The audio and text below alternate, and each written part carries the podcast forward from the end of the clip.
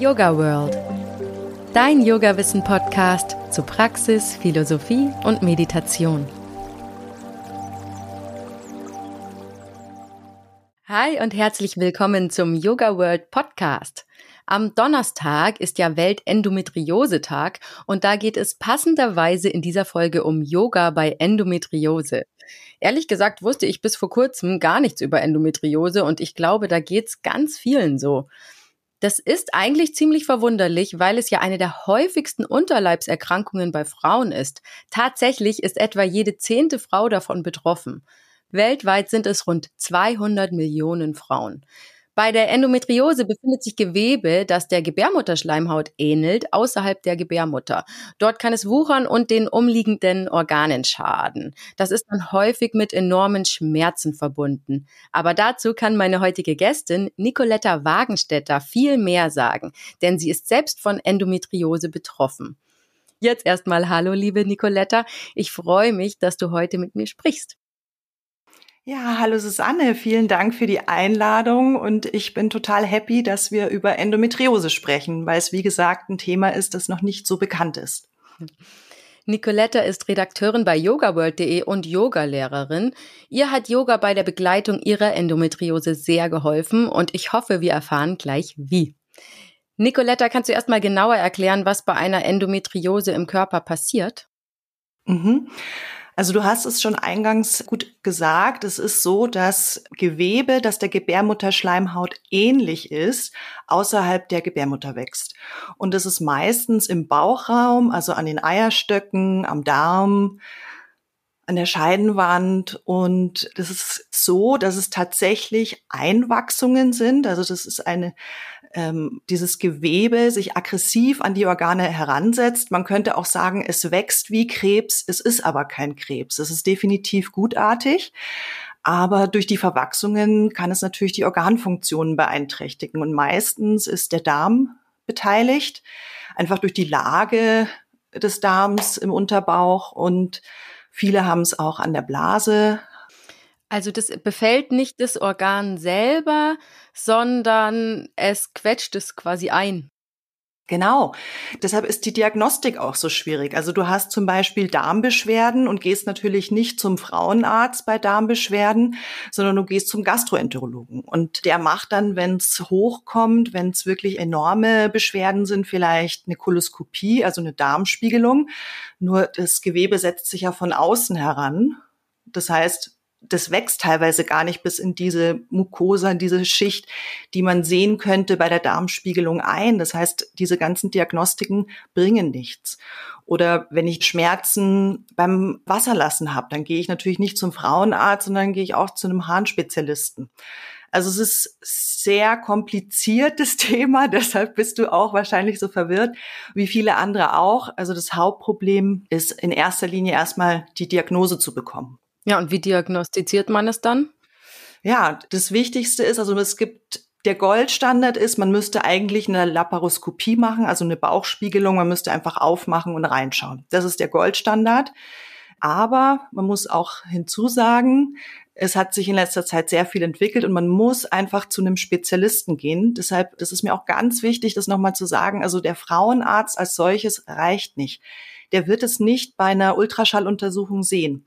Aber Spezialisten an Endometriosezentren, da gibt es ganz viele in ganz Deutschland, die sind speziell ausgebildet, speziell geschult und die können das mit so einem Ultraschall auch tatsächlich, also mit einem vaginalen Ultraschall auch tatsächlich sehen, die Verwachsungen und teilweise auch äh, schon allein mit einem Tastbefund. Man muss sich einfach auskennen. Also ich weiß noch, bei mir war es so, ich bin auch von Pontius zu Pilatus gelaufen, von einem Arzt zum anderen. Und die Frauenärzte sagen, ich sehe nichts. Das sieht alles normal aus. Und dann beginnt der Kopfsalat, ne? Dann beginnt dieses, bilde ich mir das alles nur ein? Bin ich zu sensibel? Bin ich hysterisch? Also man spricht da auch tatsächlich von Iatrogenen, also von Ärzten verursachten Faktoren, dass man seinem eigenen Biofeedback gar nicht mehr vertraut, ne? Mhm. Du hast ja gerade schon erwähnt, dass es sich total unterschiedlich äußert. Wie hast du es dann gemerkt, dass du es hast? Wie hat es sich bei dir geäußert? Also bei mir ist leider, bin ich bei der Endstation angekommen. Ich hatte tatsächlich einen Darmverschluss. Also bei mir war die Endometriose über 20 Jahre undiagnostiziert. Ich habe mich damals abgefunden mit dem Satz, das tut halt weh. Wir haben alle Schmerzen, wenn wir unsere Tage haben. Und dann hatte ich tatsächlich einen Darmverschluss und das hat auch sehr, und das ist lebensgefährlich, ne? Also da muss man sofort ähm, ins Krankenhaus und intervenieren. Und dann habe ich einen künstlichen Darmausgang erstmal bekommen, um Schlimmeres zu vermeiden. Und dann hat es tatsächlich noch mal fast drei Wochen gedauert, bis die Diagnose, also bis ich dann in die Gyn, in die Gynäkologie überwiesen wurde und das dann dort gecheckt wurde. Und da war ich glücklicherweise eben am rechts der Isar hier in München. Die haben Endometriosezentrum angeschlossen. Und da wurde dann die Diagnose sehr schnell gesetzt. Ne? Also das ging dann relativ schnell, aber das war ich habe auch eine spezielle Form der Endometriose. Die haben nur zehn Prozent der Frauen, die tatsächlich Endometriose haben. Das nennt sich tief infiltrierende Endometriose. Also das, was ich beschrieben habe mit dem, dass sich dieses Gewebe an Organe festsetzt und auch aggressiv reinwächst. Das ist, da spricht man von der tief infiltrierenden Endometriose.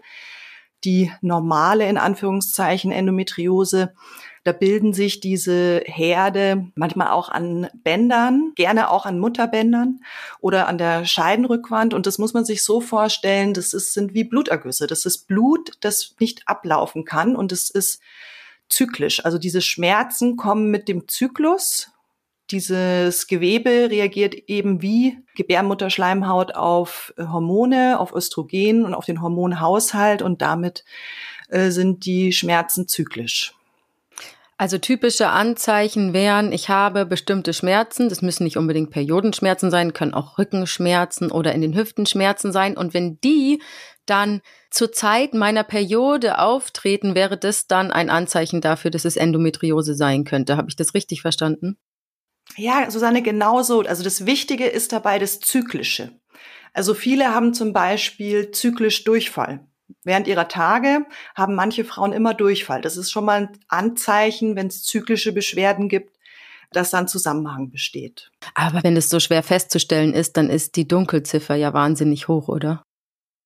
Absolut. Und das dauert, deshalb dauert es natürlich auch unter diese, dieser Mythos, Regelschmerzen sind halt normal und haben wir alle, aber wir reden nicht von Regelschmerzen, sondern wirklich von Dysmenorrhoe, also da reden wir von Krämpfen, das sind wehenartige, wirklich, wir sprechen von Wehen. Also ich habe ja selber noch keine Kinder bekommen, aber Frauen, die Kinder bekommen haben und Endometriose haben, sagen ganz klar, das ist wie Wehen. Also da krümmt man sich, man muss sich festhalten, man hat teilweise Schmerzen beim Stuhlgang, beim Wasserlassen während der Periode und manchmal, wenn zum Beispiel Nerven betroffen sind. Also so ein Klassiker ist auch zum Beispiel, dass das Zwerchfell betroffen ist, jetzt gar nicht so sehr, weil da jetzt Endometrioseherde sind, aber durch dieses Antizipieren des Schmerzes. Also Endometriose-Patienten sind auch immer chronische Schmerzpatienten. Wenn du bedenkst, wie oft du deine Tage bekommst im Jahr und du vielleicht eine Woche blutest, also hast du von 52 Wochen im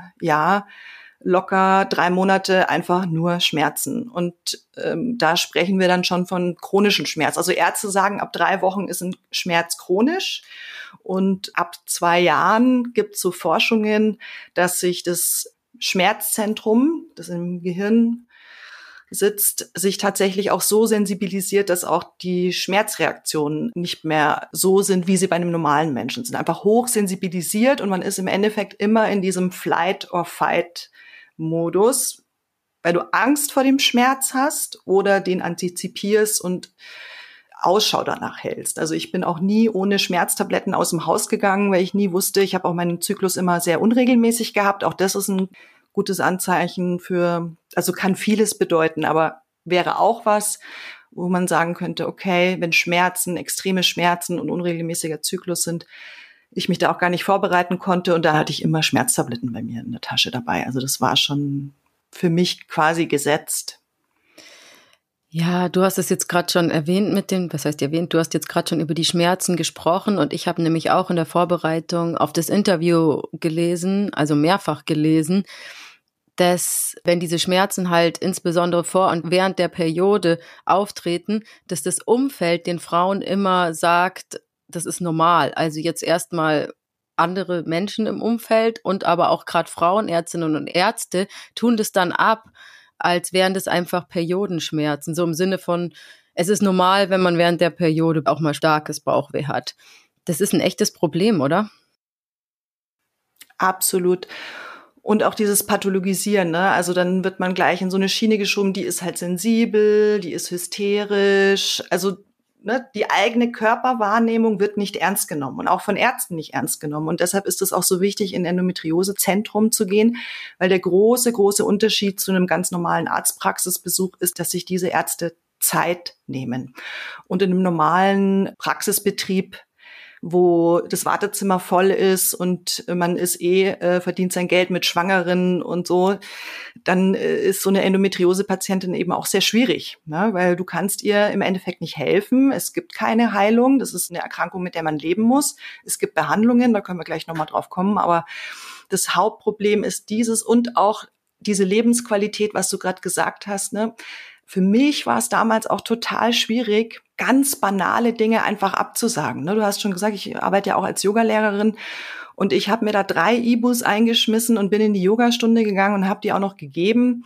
Und danach, äh, wenn es hieß, jetzt gehen wir noch alle in den Biergarten oder wir fahren an den See und ich so, nee, ich kann nicht. Also ich habe mich selber schon immer so blöd dabei gefühlt, so, oh, jetzt bist du wieder nicht, bist die Spaßbremse und immer liegst du nur rum.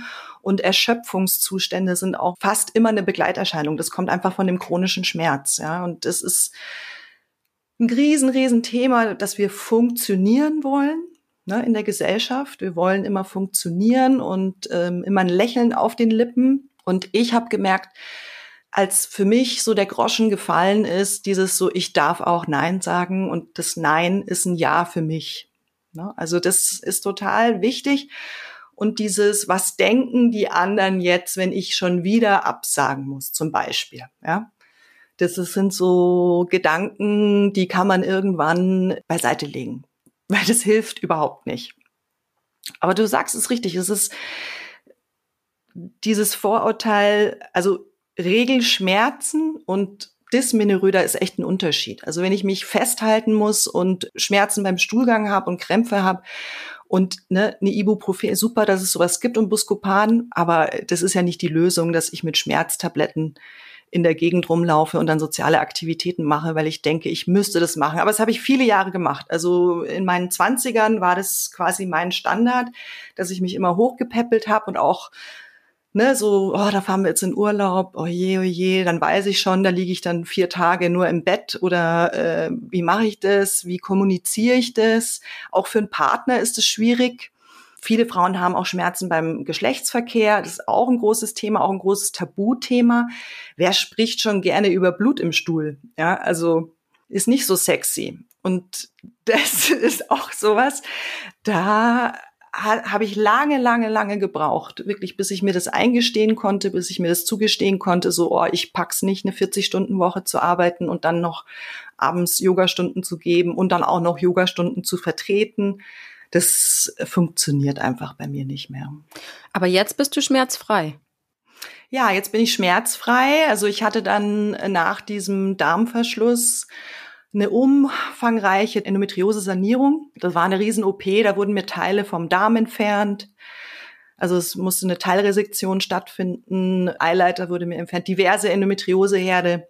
Und dann hatte ich den künstlichen Darmausgang auch erstmal noch für ein paar Monate, bis das ausgeheilt ist. Das macht man, um sicherzugehen, dass diese Nähte heilen. Und dann war die Rückverlegung des künstlichen Darmausgangs. Das war der schönste Tag meines Lebens. Ich habe mich noch nie so auf eine OP gefreut. Danach hat's noch mal, da bin ich auch in die Reha. Es gibt auch tatsächlich Heilanschlussbehandlungen, die für Endometriose-Patientinnen da sind. Und es gibt ein paar Kurkliniken, ein paar Reha-Kliniken in Deutschland, die auch darauf spezialisiert sind. Also es gibt Hilfe. Das ist total wichtig auch zu sagen. Also auch wenn großes Unverständnis da ist bei vielen Menschen, aber wichtig ist, was ich gemerkt habe, ich musste es erstmal verstehen. Also ich musste verstehen, ich bin eingeschränkt.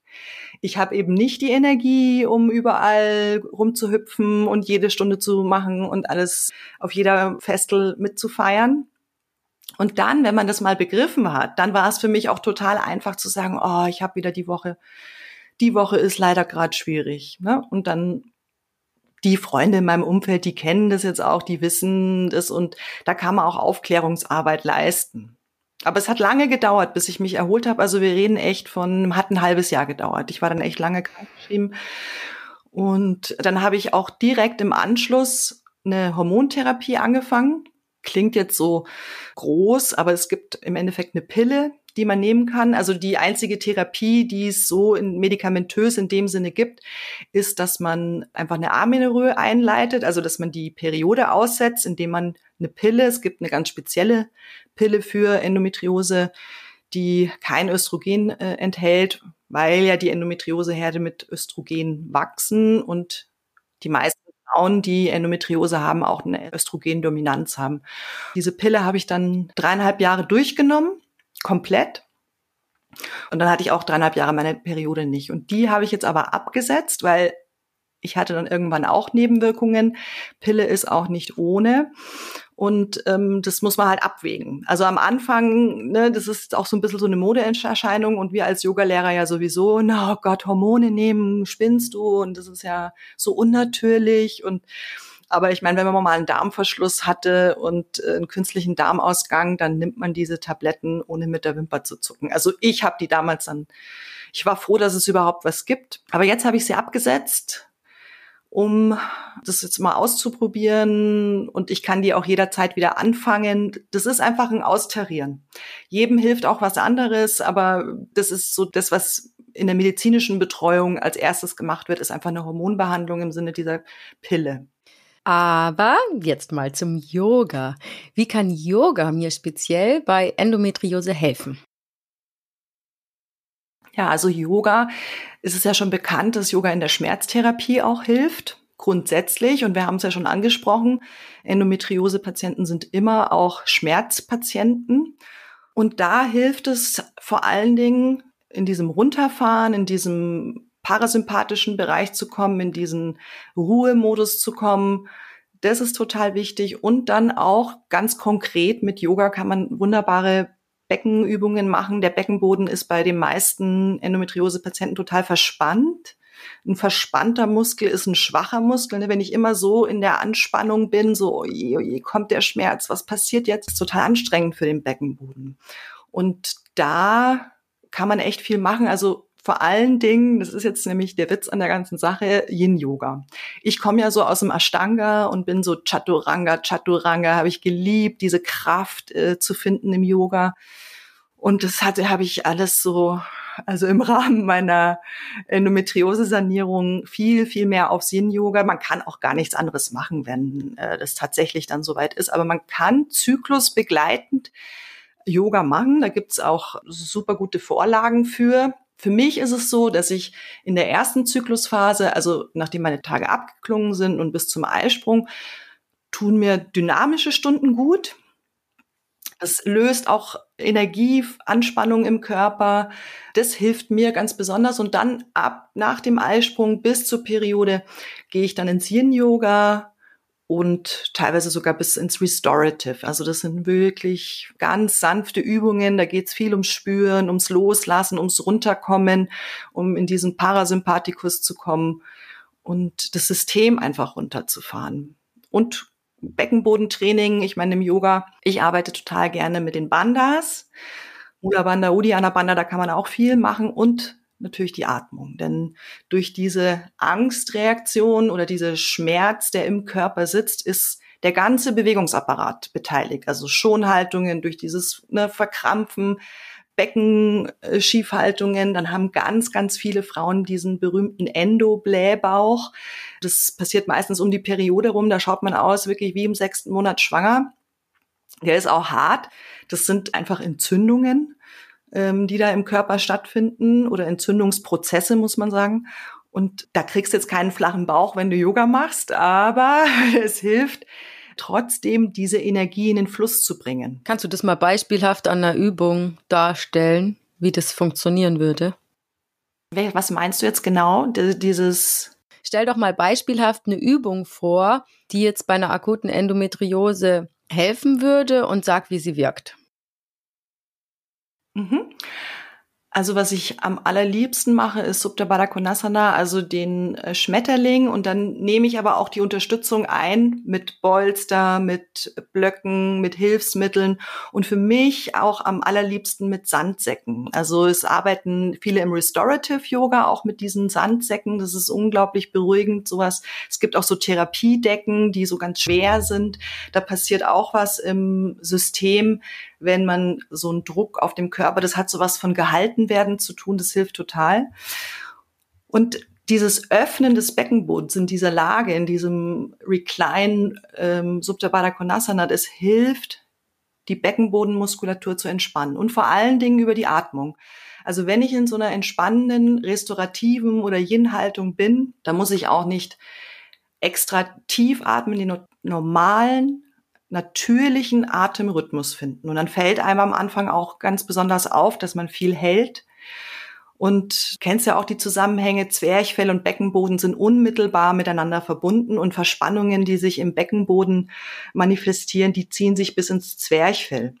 Und deshalb haben zum Beispiel auch so ganz abstrakt viele Menschen Schulterschmerzen. Ne? Da gibt's diesen äh, Nervus phrenicus, der ist zwischen dem dritten und fünften Halswirbel der ist direkt am Zwerchfell angehängt und ne, jetzt würde man denken, was hat jetzt eine Gebärmutterkrankheit mit der Schulter zu tun? Ja? Also Beckenboden und Zwerchfell, da kann man viel machen. Das hilft mir, also dieses Subta Baddha Konasana und ich lege auch gerne dann entweder einen Sandsack auf den Bauch und am allerliebsten noch, wenn es jetzt wirklich akut ist, eine Wärmflasche. Wärme, Wärme, Wärme ist so das, was am meisten hilft. Das ist so das berühmteste. Da gibt's auch ein ganz gutes Buch, das ich empfehlen kann. Nicht ohne meine Wärmflasche. Könnt ihr ja mal googeln. Da beschreibt auch eine Betroffene ihren Weg mit der Endometriose, wobei ich auch dazu sagen muss, wenn der Schmerz schon bei acht von zehn ist, dann bringt auch ein Subtabada Konasana nichts. Ne? Das mache ich vorbereitend in der Phase, so ein paar Tage vor meiner Periode. Vielleicht kennst du das auch. Man merkt schon so, ah, der Unterrücken, das Becken wird irgendwie präsenter. Und das Allerwichtigste, das ist jetzt keine Yoga-Haltung, könnte man auch sagen, könnte man draus machen, aber einfach die Beine hochlegen. Ich mache das, oder wie Parita Karani könnte man sagen, wobei ich gar nicht da irgendwas unter den, ähm, unter den Po tun würde, weil auch hinten ISG-Gelenk, das ist oft betroffen. Viele haben auch eine Ischialgie, also dieser Ischiasnerv ist auch oft betroffen durch die Endometriose. Und einfach nur die Beine hochlegen, das hilft enorm. Und also meine Lieblingsposition, kann ich dir ja noch sagen, ist die Taube. Die mache ich am aller, allerliebsten, auch mit ganz, ganz vielen Hilfsmitteln. Ähm, ist auch eine wunderbare Öffnung, eine sanfte Öffnung. Und so eine Taube kriegt man noch gut hin, Subdavada Konasana und die Beine an die Wand legen. Und die Hilfsmittel, also allein die Hilfsmittel zu haben, ne, das, wie wir im Yoga manchmal denken wir gar nicht dran, aber es ist Hilfe da. Was das psychologisch auch mit einem macht, das ist sehr wertvoll. Gibt es wissenschaftliche Studien im Zusammenhang mit Yoga und Endometriose? Gibt es tatsächlich. Ich habe da auch eine verlinkt in dem Artikel, den ich für Yoga World geschrieben habe, Yoga bei Endometriose. Und da geht's vor allen Dingen, also da wurden wurde eine Studie gemacht, die Hälfte der Teilnehmer haben Yoga gemacht und die andere Hälfte der Endometriose Betroffenen haben kein Yoga gemacht. Und da werden zwei Faktoren berücksichtigt, also Lebensqualität, ob die sich verbessert hat, Quality of Life und Schmerzen. Und da ist ganz klar festgestellt worden, dass sich der Schmerz verringert hat durch das Bewegen und die Lebensqualität auch gestiegen ist. Und ich denke, das hat vor allen Dingen natürlich auch damit was zu tun, dass man in einem Kreis ist von Betroffenen. Man ist nicht alleine in dem Schmerz oder in seiner Betroffenheit. Und auch das bringt total viel. Also dieses Frauenkreise bilden ist ein wichtiges Thema. Überhaupt das Thema Frau sein ist total damit verbunden. Ja, Du schreibst in deinem Artikel über Endometriose, den du gerade erwähnt hast, auf yogaworld.de, du hättest gelernt, die Endometriose als Botschaft deines Körpers zu verstehen. Wie ist das gemeint? Ja, da habe ich noch einen tollen Buchtipp. Da habe ich nämlich ein ganz tolles Buch von der Dr. Christiane Nordrup. Ist eine Amerikanerin, die ist Gynäkologin, aber auch Alternativmedizinerin. Die hat ein ganz tolles Buch geschrieben. Also sie hat viele tolle Bücher geschrieben, aber unter anderem Frauenweisheit, Frauengesundheit. Und da beschreibt sie eben diesen Schmerz als eine Botschaft des Körpers. Also die Endometriose ist ein Versuch des Körpers, uns an unsere weibliche Natur zu erinnern und auch an dieses Bedürfnis nach Pflege und Schutz der eigenen Person und auch nach Kontakt mit anderen Frauen zu erinnern. Und das war für mich, ne, man muss, jeder muss für sich selber da einen Grund finden. Es gibt auch manchmal einfach gar keinen Grund, wenn man fragt, wieso habe ich das jetzt? Aber mir hat sehr geholfen, mich daran zu erinnern, denn ich war super im Leistungsdenken. Also man könnte jetzt überspitzt sagen, in diesen patriarchalen Denkmustern, ich möchte Karriere machen und Kinder kriegen war für mich eh überhaupt gar nicht präsent, dieses Thema. Und ich weiß noch, ich habe ganz am Anfang, als ich äh, Schwangeren Yoga unterrichtet habe, also Yoga für Schwangere, da fand ich das alles total doof und ich fand auch die Frauen doof, die da reingekommen sind und also ja. wirklich schrecklich, muss ich echt zu, über mich selber sagen. Und ich war zum Beispiel auch jemand, Susanne, ich habe es ja schon gesagt, sehr Chaturanga, sehr äh, ganz am Anfang, also ja, wir reden jetzt vor 20 Jahren, also als ich mit Yoga angefangen habe, äh, als ich noch ein Yoga-Übender war, ganz am Anfang, bin ich zum Beispiel auch vor Shavasana rausgegangen. Okay. Ne? Also wenn du das jetzt, äh, wenn ich das jetzt zum Yogalehrer sage, ich bin selber Yogalehrer, äh, denkt man sich so, langt man sich an den Kopf. Aber für mich war das so, also schlafen kann ich zu Hause und äh, ich verstehe das ja alles nicht. Total in dieser Hyper-Hyper-Sensibilisierung, ne? dieses Machen, Machen, Machen, Machen, Machen und nicht einmal da sein und mich selbst zu spüren. Ja. Aber andererseits, ne, dafür habe ich jetzt, daraufhin habe ich jetzt total Verständnis, wenn ich das manchmal von Kollegen höre, da, die ist dann aufgestanden vor Shavasana und rausgegangen, denke ich mir so, ja, ich darf nicht urteilen, ich war genauso, ja. Aber, dann kannst du auch sagen, mittlerweile bleibe ich sehr gern bei Shavasana drinnen. es wird bei ihr auch kommen. Susanne, ne, ich arbeite nur auf Shavasana hin. Ja. Also auch wenn ich meine Stunden unterrichte, ich mache immer Minimum, also auch wenn ich eine 60 Minuten Stunde gebe, fange ich eine Viertelstunde vorher mit Shavasana an, damit ich eine reine 10 Minuten Shavasana geben kann. Und ich mache die Stunde dann auch so dynamisch, dass es dann auch keinem auffällt. Also dass die dann auch froh sind, wenn man in Shavasana liegt. Oh, jetzt habe ich gerade Lust gekriegt, bei dir in die Stunde zu kommen. Muss ich unbedingt ja. mal machen. Würdest du dich selber als spirituellen Menschen bezeichnen?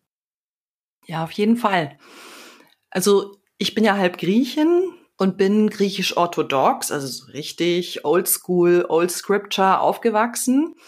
Und auch wenn ich jetzt mit diesem ganzen Kirchensein nicht so viel anfangen konnte, mit diesem, es gibt was außer mir, es gibt eine Kraft, eine Energie außerhalb von mir, damit kann ich ganz viel anfangen. Und das konnte ich bis jetzt auch mit mir mittragen. Also auch, ich sage auch immer, ne, auch wenn man nicht an Gott glaubt, muss man auch gar nicht oder an Energie oder das Universum oder was es sonst noch alles gibt, kann man trotzdem sich selbst fragen, was ist mir heilig? Ja, und manche Menschen haben das so ein Ehrfurchtserlebnis, wenn sie in der Natur sind, ne, sowas wie vor einem Berg oder auf dem Berg stehen und runter ins Tal gucken. Ne?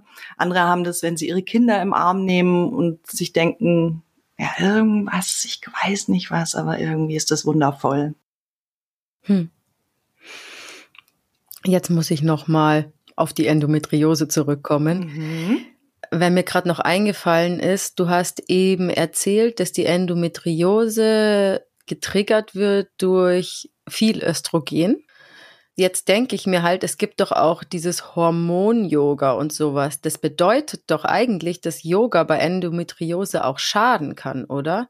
Wenn es jetzt dieses Hormon-Yoga wäre.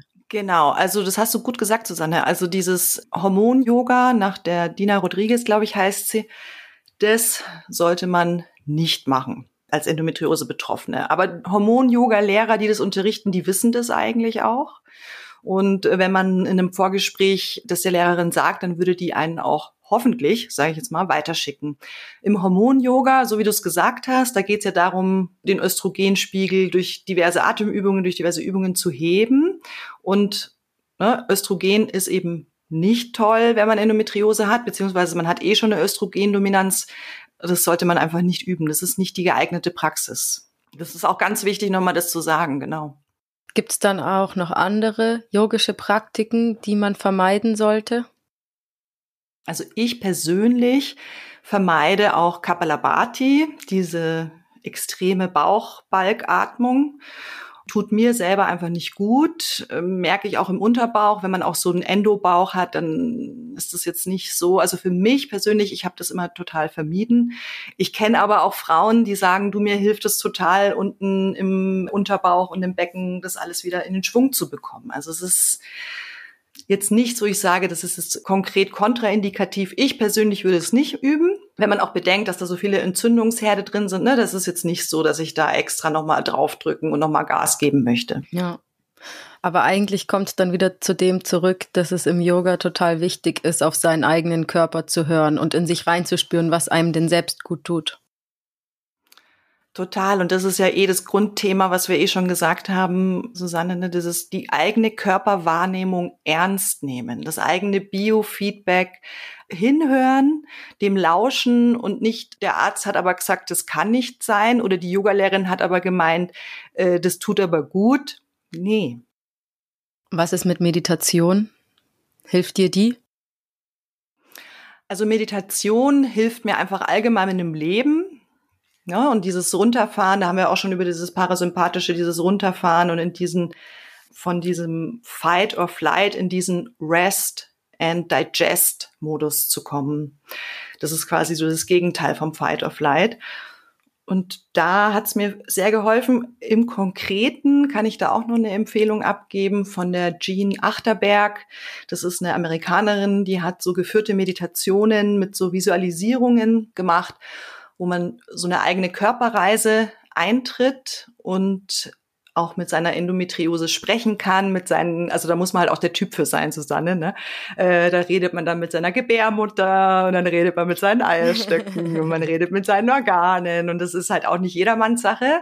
Da muss man sich schon drauf einlassen können. Aber ich habe halt gemerkt, ich nehme jetzt einfach meinen Körper ernst und höre auf meinen Körper. Ja. Früher war ich so, ah, passt schon, jetzt nochmal sozusagen als konkrete Zusammenfassung. Wie würde ich denn jetzt ein optimales Yoga- und Endometriose-Programm gestalten? Aus welchen Komponenten würde das bestehen? Mhm. Also da würde ich in Zyklusphasen unterscheiden. Auf jeden Fall. Diese erste Zyklusphase, da finde ich, ist eine dynamische Praxis total gut und auch Beckenbodentraining. Also das sind ganz simple Sachen. Wer schon mal Rückbildungen gemacht hat, der kennt es, Beckenschaukel, Feldenkreisuhr, wirklich Dinge, die aus der Rückbildung kommen, also Übungen, die aus der Rückbildung kommen, kann man da wunderbar einsetzen, integrieren, auch in eine dynamische Praxis. Man hat auch im Krieger Zeit, sich um seinen Beckenboden zu kümmern. ne? Kann man ja immer machen. Das und dann ab der zweiten Zyklusphase finde ich eine Yin-Yoga-Praxis, eine sanfte Yin-Yoga-Praxis mit ganz vielen Hilfsmitteln. Und da konkret würde ich mich auf spezielle Meridiane konzentrieren. Also gerade bei Frauenthemen sind einfach Milz, Leber, Niere sind so die Hauptmeridiane, die für Frauengesundheit stehen, Hormonhaushalt. Das kann ich empfehlen und den Fokus darauf zu setzen. Und ich gebe ja auch Scherzo-Behandlungen, bin ja auch Scherzo-Praktikerin. Da kenne ich natürlich auch wunderbare Akupunkturpunkte, habe ich auch einen ganz speziellen in dem Artikel, von dem wir schon gesprochen haben, auf yogaworld.de vorgestellt.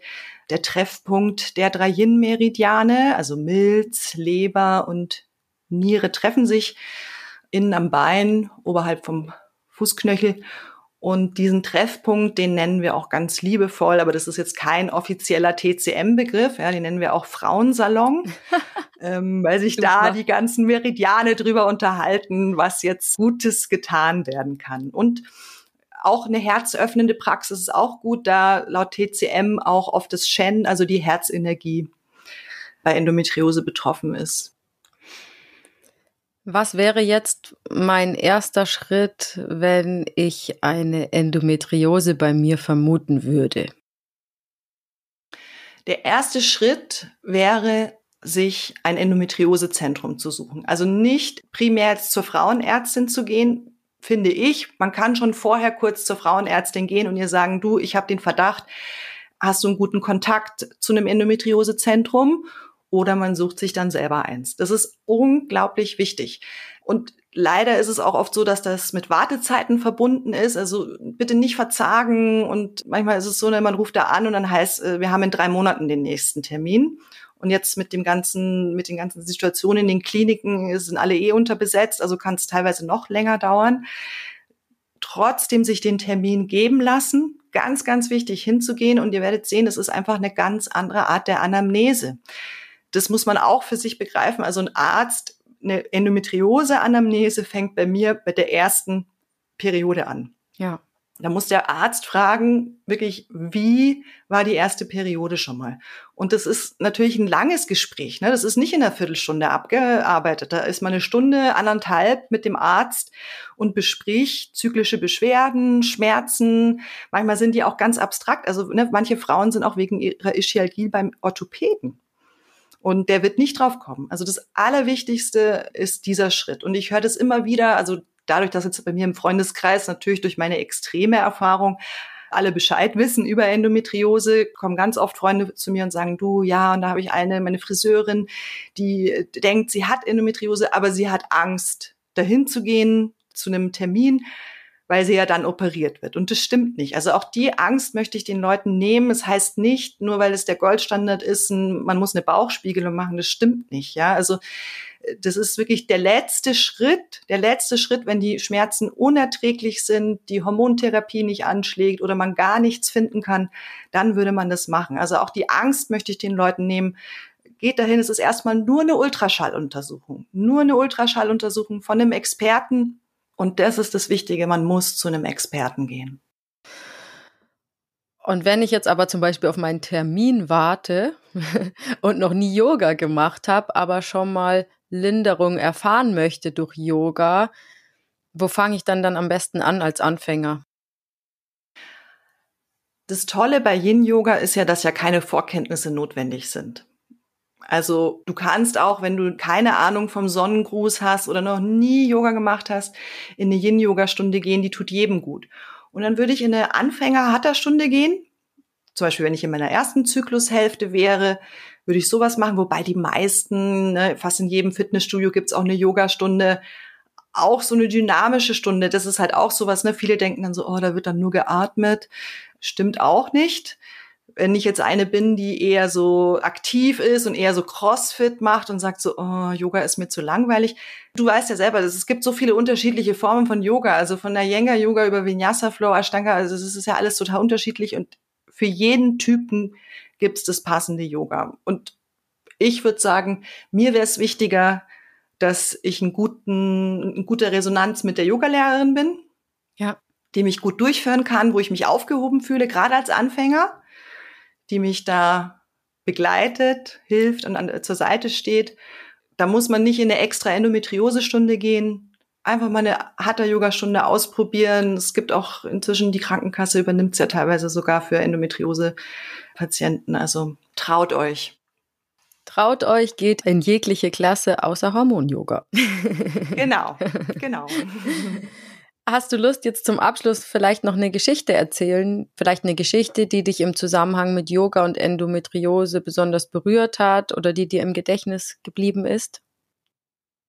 Ich kann nur von mir sagen, für mich war das Allerschwierigste, abgesehen von den Darmbeschwerden, das habe ich ja noch so mitgetragen, das Allerschwierigste war für mich zu akzeptieren, all die Dinge, die nicht gehen. Ich habe mich immer darauf konzentriert, das geht nicht und das geht nicht und das geht auch nicht. Und da musste ich echt mein Denken komplett umstellen. Dieses so, ah, aber ich kann mir eine Wärmflasche machen und ich kann mir einen Tee machen und ich kann mich ins Bett legen und ich kann auch meine gute Freundin anrufen und ein bisschen jammern, wenn mir das gut tut. Das kann ich auch machen. Und ich habe viel überlegt, ne? Also ich bin ja dann auch in, möchte ich auch noch dazu sagen, also eine psychotherapeutische Begleitung halte ich als total wertvoll. Ich habe es ja schon gesagt, einfach, dass man sich selbst wieder hört, seinen Körper wieder hört. Und da habe ich eben diese Erfahrung gemacht, weiß ich noch, das werde ich nie vergessen, bei einer Hakomi-Therapie, das ist auch eine körperorientierte Therapie, kann ich auch nur empfehlen, gerade wenn es um so körperliche Themen geht. Da habe ich dann mal meine eigenen Glaubenssätze so ein bisschen kennengelernt. Ne? Und einer meiner Glaubenssätze, das sind einfach Programme, die unterbewusst mitlaufen, war, wir könnten uns alle ein bisschen besser machen. Müssen uns alle ein bisschen mehr bemühen. Das war einfach so ein Glaubenssatz, den hatte ich, ja. Und dann so reinzuspüren in mich und mal zu spüren, was das bedeutet, wenn ich zu meinem Gebärmutter sage, hey, du könntest es ein bisschen besser machen. Und wenn ich zu meinen Lungen sage, du könntest es besser machen. Wenn ich zu meinem Beckenboden sage, du könntest es besser machen. Also ich bin immer in diesem nicht gut genug drin. Und es war so erleuchtend für mich in dem Moment zu verstehen, ah, der Körper ist nicht gegen mich. Das war auch total schwierig. Geht bestimmt vielen Menschen, die chronische Krankheiten haben, so. Und da hat dann eine Shiatsu-Behandlerin zu mir gesagt, das fand ich eben so ein schönes Zitat, so alles weh ist Heimweh. Und dann habe ich erst so nachgedacht und dann hat sie gesagt, ja, jede Heilung ist eine Heimkehr. Also Heimweh ist die Sehnsucht des Körpers, in sich selber zu Hause zu sein. Dann habe ich mir gedacht, okay, jetzt muss ich mir mein Zuhause auch mal schön machen und nicht immer nur gucken, wo was nicht genug ist und nicht gut genug ist und nicht perfekt ist und immer dieser Optimierungszwang, den ich hatte. Und das war für mich ein unglaublich wichtiges Erlebnis, das zu begreifen, was sich da für äh, subkutane Programme bei mir laufen. Und dem, dementsprechend ist es natürlich auch im Nachhinein eine unglaubliche Bereicherung, so eine Krankheit. Also eine Krankheit, kann mich mir selber näher bringen. Und das, ähm, ich habe mich immer nur von mir selbst entfernt empfunden. Und als ich das dann so begriffen habe, so, boah, ich darf mich um mich kümmern, ich muss mich sogar um mich kümmern, das war für mich was Neues. Das klingt fast schön. Ja, gell, aber es ist leider, also es ist nicht so, dass ich Juhu schreie, wenn ich ja. jetzt Schmerzen habe. Gell? Man würde das denken, oh, ich sitze da und denke nur so, oh, hier ist, wie ist Heimweh. nee, ne, also ich habe trotzdem für den Notfall einfach für meine Beruhigung die Schmerztabletten bereit und so, aber es ist eine Chance. Es ist eine Chance und früher war es auch noch viel mehr für Frauen der Fall, dass wir während unseres, äh, während unserer Periode, während unserer Menstruation uns zurückziehen konnten. Das ist ein Sammelzustand, sich selbst sammeln, reflektieren und wann machen wir das in unserer heutigen Gesellschaft, ne, dieses Arbeiten. Ich kann jetzt nicht in der Arbeit äh, Bescheid sagen, ich bin jetzt mal eine Woche auf, ich finde mich selber suche. Ne? Das ist schwierig. Aber so dieses, was man früher gemacht hat, Susanne, ne? so über dem am Feuerkreis, an der Feuerstelle sitzen mit anderen Frauen, sich austauschen, das ist total wichtig. Ja. Und hast du jetzt das Gefühl, du bist schon zu Hause angekommen oder befindest du dich noch auf dem Heimweg, den du gerade erwähnt hast?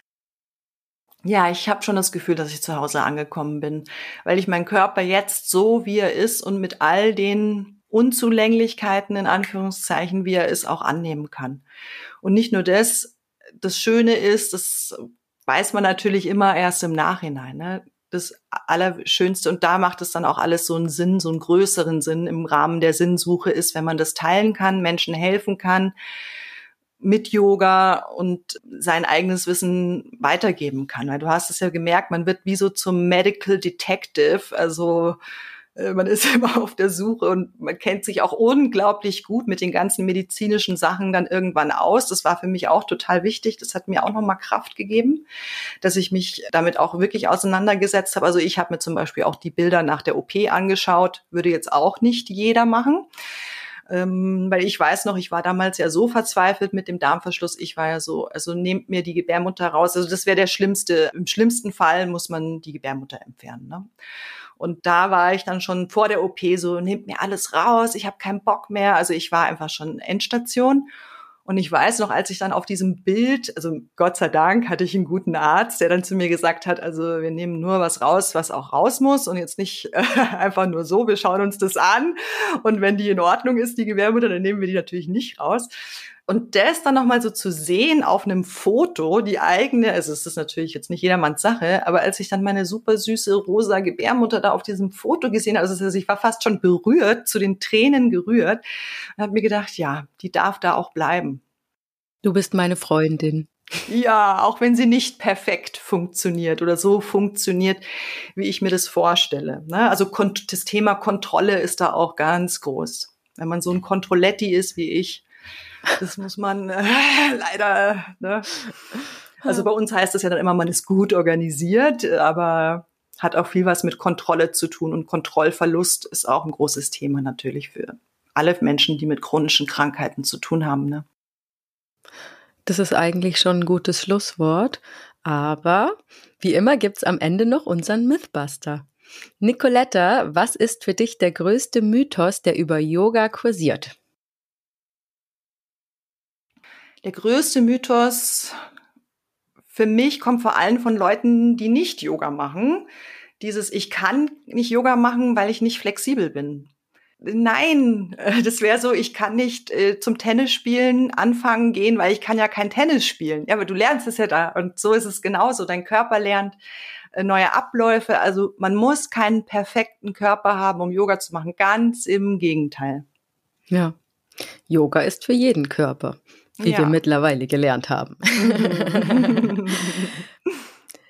Weißt du was, jetzt habe ich gerade irgendwie noch das Bedürfnis, dich zu fragen als Ergänzung. Ja. Was ist der größte Mythos, der über Endometriose kursiert? Ich glaube vor allem die Angst davor und dass man denkt, dass es immer zu einer OP führt. Das ist der größte Mythos. Und es gibt aber nicht nur Yoga, es gibt auch komplementärmedizinische Ansätze, auch bei der Schmerztherapie, Akupunktur, TCM und auch Osteopathie kann eine sehr große Hilfe sein. Also das ist ein bunter Blumenstrauß an Behandlungsmöglichkeiten, die man sich zusammenstecken muss. Also es ist immer auch eine multimodale Therapie. Also es ist nicht nur schulmedizinisch, sondern immer auch ergänzend. Und dieses, das bringt ja eh nichts und die ist ja eh nicht heilbar, die Endometriose. Das wäre gut, das mal aus der Welt zu schaffen. Man kann inzwischen ganz viele Dinge machen. Also ich glaube, wer war es? Der Lauterbach ist letztens in der Pressekonferenz über Endometriose gefragt worden, ja, und warum da nicht mehr gemacht wird und so. Also es ist durchaus jetzt im, äh, in der Öffentlichkeit auch angekommen. Ja, und du trägst dazu bei. Dann danke ich dir, liebe Nicolette, an dieser Stelle ganz herzlich für deine Offenheit, speziell auch, dass du uns von deinem persönlichen Leidensweg erzählt hast. Voll gerne. Ich hoffe, dass unsere betroffenen Hörerinnen daraus Mut schöpfen können und vielleicht den ein oder anderen Tipp hilfreich finden. Und die, die nicht direkt betroffen sind und auch die Hörer, nicht nur die Hörerinnen, sind nun zumindest etwas sensibilisiert für das Thema. Es beeinträchtigt ja immerhin einen nicht unerheblichen Teil unserer Gesellschaft. Ich persönlich bin im Nachhinein schon etwas erstaunt, dass ich da so völlig unwissend war, muss ich ehrlich zugeben. Ja, aber Susanne, die meisten. Ja. Naja, sehr interessantes Gespräch auf jeden Fall. Lieben Dank. Danke, Susanne, danke dir. Und ihr da draußen wisst Bescheid. Solltet ihr Fragen, Anregungen oder Kritik haben, könnt ihr mir an podcast.yogaworld.de schreiben. Und ich freue mich natürlich über eine Bewertung und wenn ihr den Podcast abonniert. Bis zum nächsten Mal bei Yoga World. Eure Susanne. Tschüss, danke fürs Zuhören.